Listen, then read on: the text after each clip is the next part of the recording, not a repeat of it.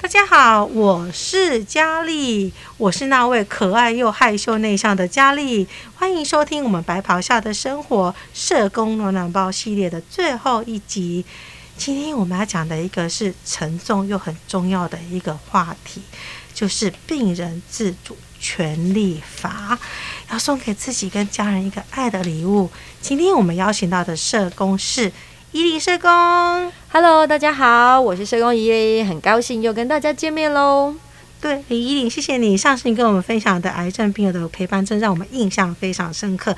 今天我们邀请来跟我们聊一下病人自主权利法这个话题，是实际上真的很夯。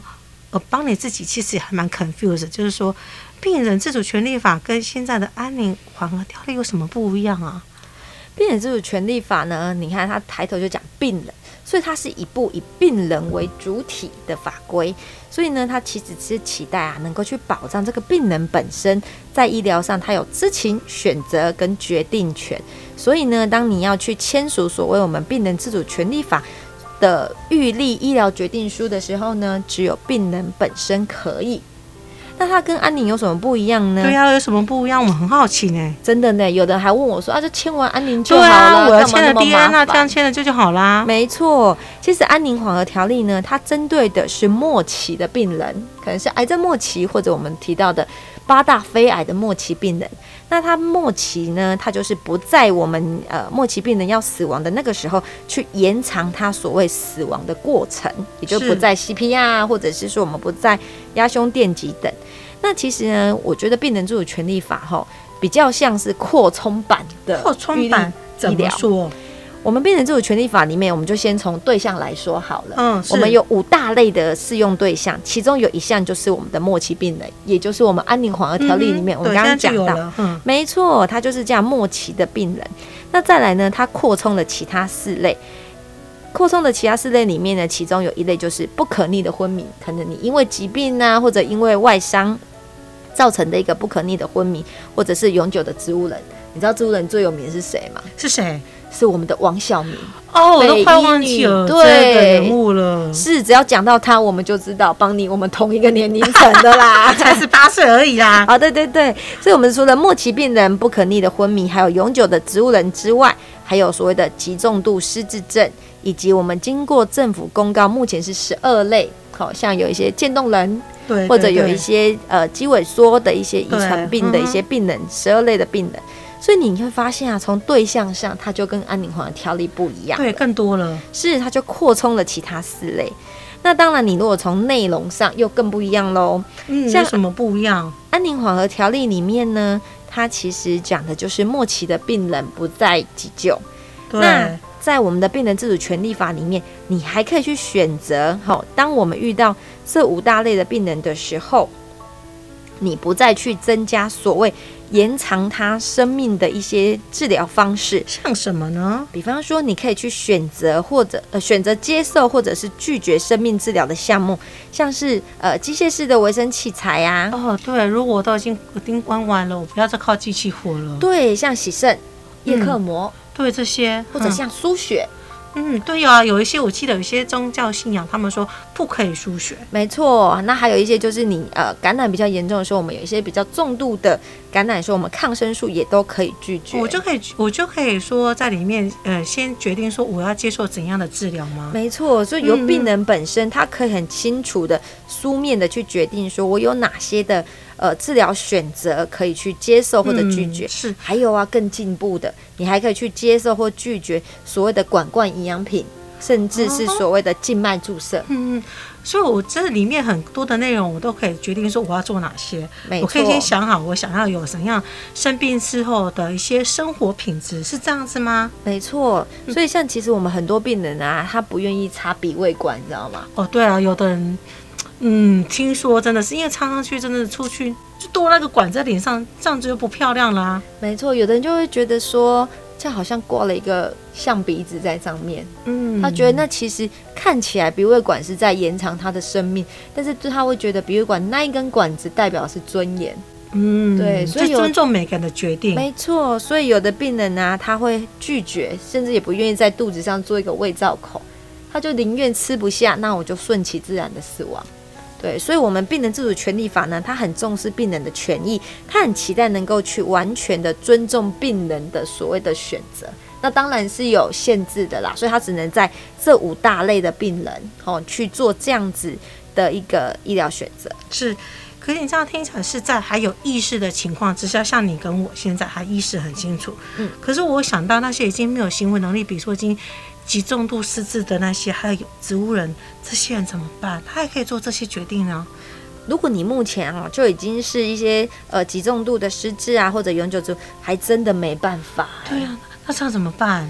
我们目前呢、啊，病人自主权利法适用的对象，他是需要具有行为能力，二十岁以上或者是未成年而结婚，你必须要能够清楚的表达你自己的意愿。但是对于那些目前已经没有办法表达的、啊，啊嗯、老实说，只能在他们生命比较终了的时候，去选择走安宁缓和的那一段，哦、就由家属来签署所谓的安宁缓和的意愿同的同意书，他就没有办法去。有这个病人透过病人自主权利法这个法则去决定，因为他已经没有办法决定他能够做什么了。没错，他只能去决定说，我真的到生命终了末期的时候，我不再电击，不再压胸，这种加工延长他濒死过程。嗯，所以啊，我们都会很期待，就是说，当像刚刚我们讲的这几类的病人的家属，哦，就可以赶快来做所谓的呃末期。对不起，这里剪一下。就是包括这些家属呢，他可以来事先做所谓的病人自主的一个意愿的注记。嗯，是。这样我也很好奇哦。我现在的话，如果说我想要去参与这个病人自主权利法，去决定我生病之后我要执行哪些的一个医疗的行为，我是不是可以就像之前一样，我就去找你们来这样子签一签，说，哎，我要加入这个，这样就可以了。呃，嘉玲，你讲的是说哈，像我们早期安宁缓和医院书，只要在我们医院各服务台都可以签，啊啊，我，我可以这样子就可以了。对，只要你成年就可以签。但病人自主权利法就没有这样喽。没有这样怎么样？你知道吗？病人自主权利法呢，其实它涉及到哈的一些伦理啊、法律啊的一些条件是比较严谨的，因为你们要去决定，甚至你看啊，你去决定的是连我管灌都不要，这其实就会让大家去 confuse 说，哎、嗯、啊，我会不会饿死？哦，这考考到医学伦理耶？对，考到一些医学伦理的议题，还有一些选择。所以啊，其实，在法规里面有去规定，你要去做所谓的预立医疗决定的时候呢，你是需要通过一个咨商的过程。咨商？对，咨商变得好重要哦。咨商的过程呢，它就是邀请我们的医师、护理师，还有社工或心理师共同参加。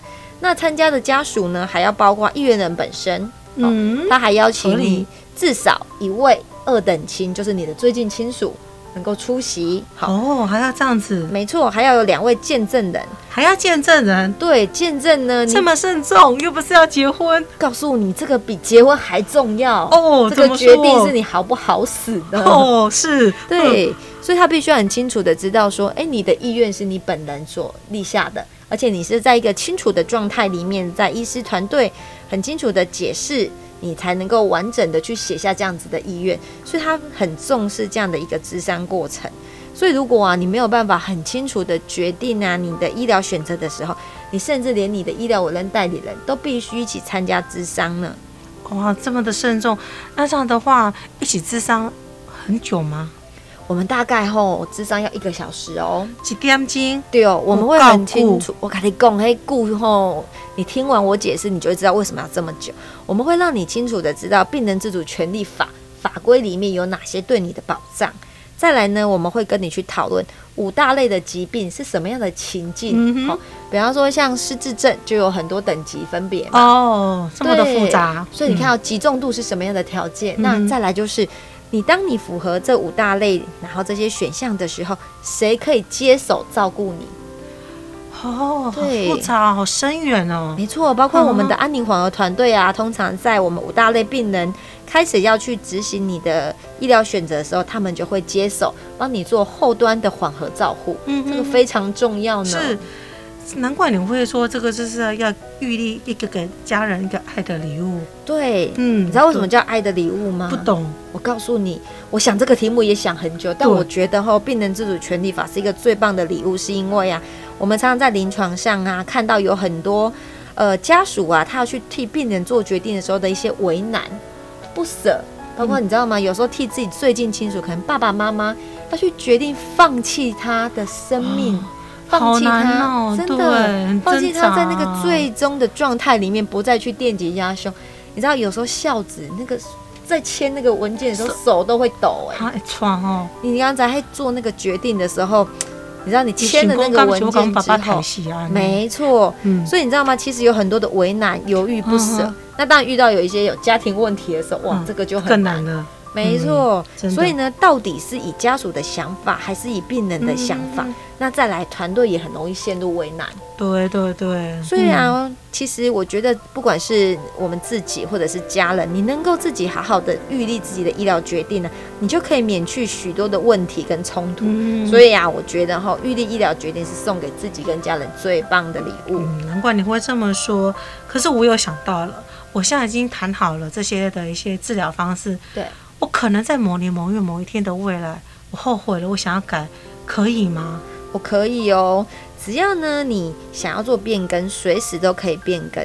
甚至啊，我们在临床要去执行你的意愿的时候，医师都还会 double check 说，哎，你当时写的意愿是不是这个样子？哦，会这样子哦，有没有要再做变更呢？嗯，是，那这样的话，是不是我这样签我的那些健保资料都会有这些资料了？